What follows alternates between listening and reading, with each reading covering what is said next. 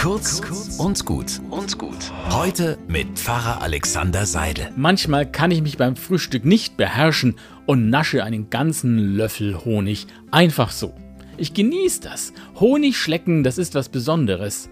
Da fällt mir ein, Jemanden Honig um den Mund schmieren, das ist ja eher negativ, im Sprichwort zumindest. Sogar in der Bibel gibt es eine Klage über die Schleimer, die es immer schaffen, dass man ihnen gerne zuhört, weil ihre süßen Worte richtige Leckerbissen für die Ohren sind und in Wirklichkeit treiben sie mit dir ein fieses Spiel. Aber ist es deshalb schlecht, freundliche und wertschätzende Worte für seine Mitmenschen zu finden? Wir Franken sind da ja sowieso eher zurückhaltend.